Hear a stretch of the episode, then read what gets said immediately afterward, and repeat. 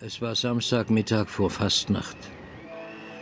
Draußen, hart am Waldrand und fast eine halbe Wegstunde vom Dorf Hohenthal entfernt, erhob sich auf steiler Halde eine finstere, rosgeschwärzte Gebäudemasse, in deren Mitte eine rauchende Esse zum Himmel ragte.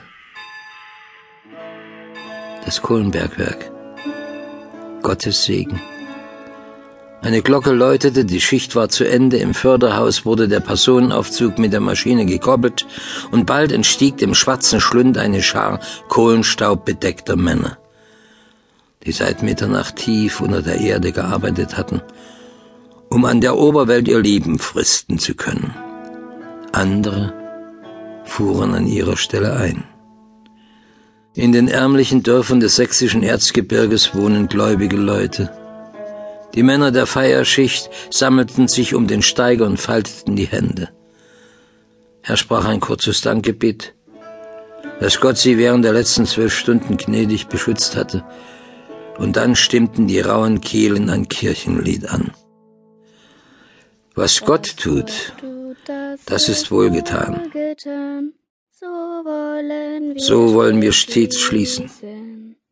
Ist gleich bei uns, ist gleich bei uns kein Kanaan, wo Milch und Honig, wo Milch und Honig fließen.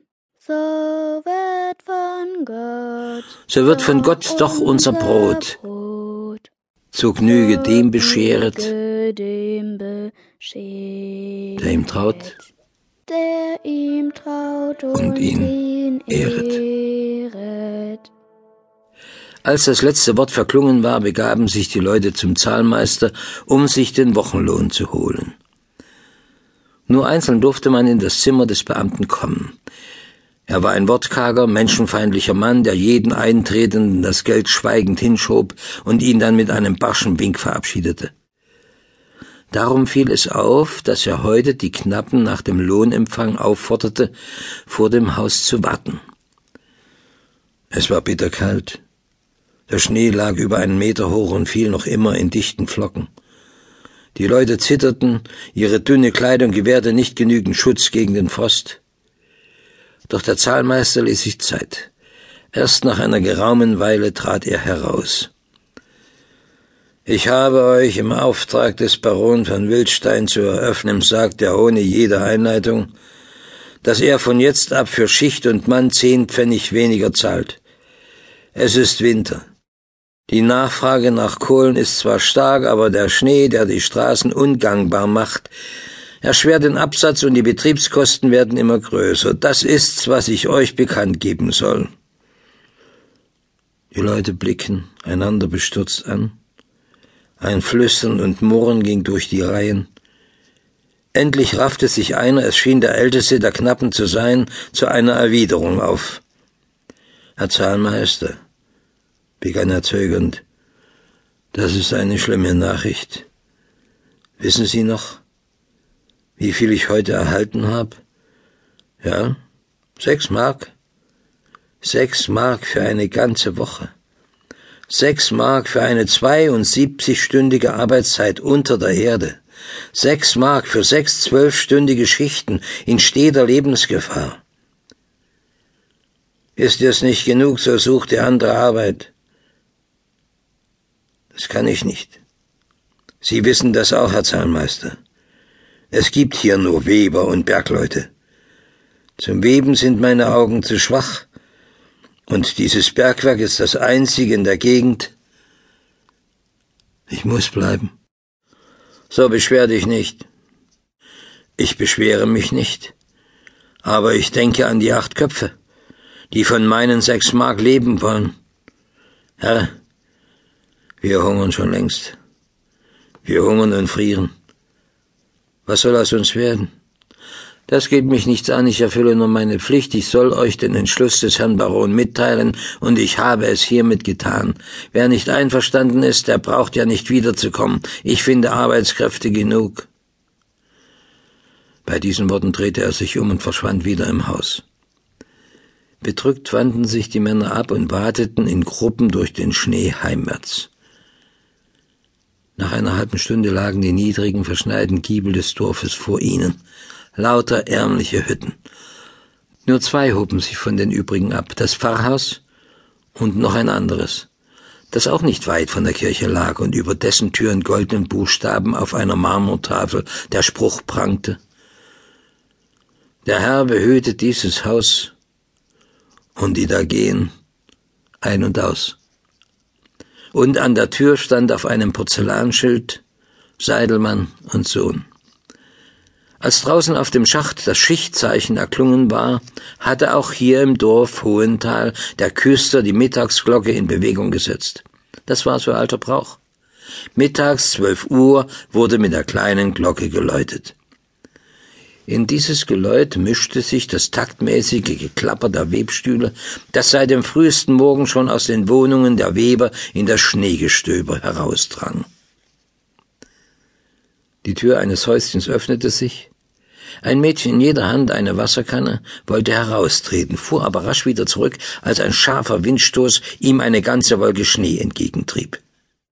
Im gleichen Augenblick sprang ein junger Bursche aus dem Nachbarhaus herbei. Grüß Gott, Engelchen, rief er. Du willst an den Brunnen?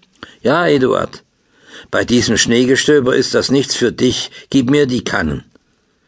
Er nahm ihr die Gefäße aus den Händen und eilte fort, um für sie das Wasser zu holen. Sie zog sich wieder hinter die Tür zurück, hielt sie aber ein wenig geöffnet, um Eduard nachzublicken. Er hatte sie Engelchen genannt, eine Verdeutschung von Angelika, was ja die Engelhafte bedeutet. Angelika war etwa 18 Jahre alt, ein hübsches, frisches Mädchen. Ihre Kleidung war einfach und sauber. Der rote Flanellrock reichte ihr bis zur Hälfte der Waden. Die Winterjacke war vorn ein wenig geöffnet, das Gesicht blühte unter dem vollen Haar. Eduard kam mit den gefüllten Kannen zurück. Sie schob die Tür weit auf. Komm herein, Eduard. Draußen kannst du heute die Kannen nicht absetzen. Er schlüpfte ins Haus und rieb sich pustend die Hände. Ein schlimmes Wetter, meinte er. Wenn es so fortmacht, werden wir bald nicht mehr über die Straße gehen können. Und doch kommst du herüber, um mir Wasser zu holen. Ich danke dir. Sie bot ihm die rechte, die er herzhaft drückte. Oh, Nachbarn müssen einander aushelfen. Aber du hast deswegen deine Arbeit unterbrochen. Nur wenige Minuten, das hole ich schnell ein. Und hast doch so notwendig. Woher weißt du das, Engelchen? Meinst du, ich hätte nicht gehört, dass du die Nacht durchgearbeitet hast? Er nickte, und dabei nahm sein hübsches, offenes Gesicht einen trüben Ausdruck an. Es müsste eben sein, Engelchen. Ich muss ja heute in der Dämmerung fertig werden. Du weißt, dass mein Vater infolge seiner schweren Erkältung innerhalb 14 Tagen nur ein Stück vollenden konnte, und deshalb hatte ich drei zu weben. Du machst dich krank. Du darfst den Fleiß nicht übertreiben. Sag, warum musst du denn eigentlich so viel bringen, Eduard? Weil wir viel Geld brauchen.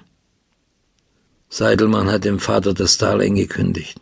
Herrgott, Ist's möglich, rief sie erschrocken. Der reiche Seidelmann braucht's doch gar nicht. Gewiss. Aber was hilft uns das? Er sagt, er habe jetzt im Geschäft sehr viel verloren und müsse alle außenstehenden Gelder einziehen. Das glaube ich nicht. Vielleicht hat er einen anderen Grund. Eine jähe Röte überzog Eduards Gesicht. Das ist freilich möglich, antwortete er sichtlich zurückhaltend. Und den Grund glaube ich zu kennen. Nun? Forschte sie gespannt. Jetzt nicht. Ein andermal. Du wirst mit dem Essen zu tun haben. Oh nein, das ist schon vorbei. Es gab des Vaters Leibgericht, grüne Klöße und Rauchfleisch. Was habt ihr denn heute? Eduard errötete noch tiefer als vorhin, um es nicht merken zu lassen, wandte er sich zur Seite. Ich weiß es wirklich nicht, Engelchen, wenn ich so in eiliger Arbeit stecke, nehme ich mir nicht die Zeit, darauf zu achten, was Mutter kocht. Ich werde es ja sowieso gleich erfahren. Leb wohl, Engelchen. Leb wohl. Kommst du am Abend zu uns? Ja, ich komme. Er sprang wieder hinaus ins Schneegestöber.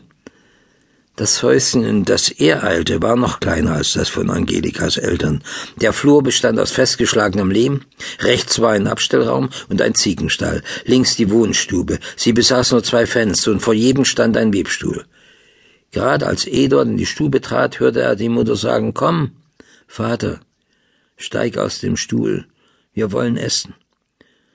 Langsam und schwerfällig folgte der Weber dem Wink. Er ging gebeugt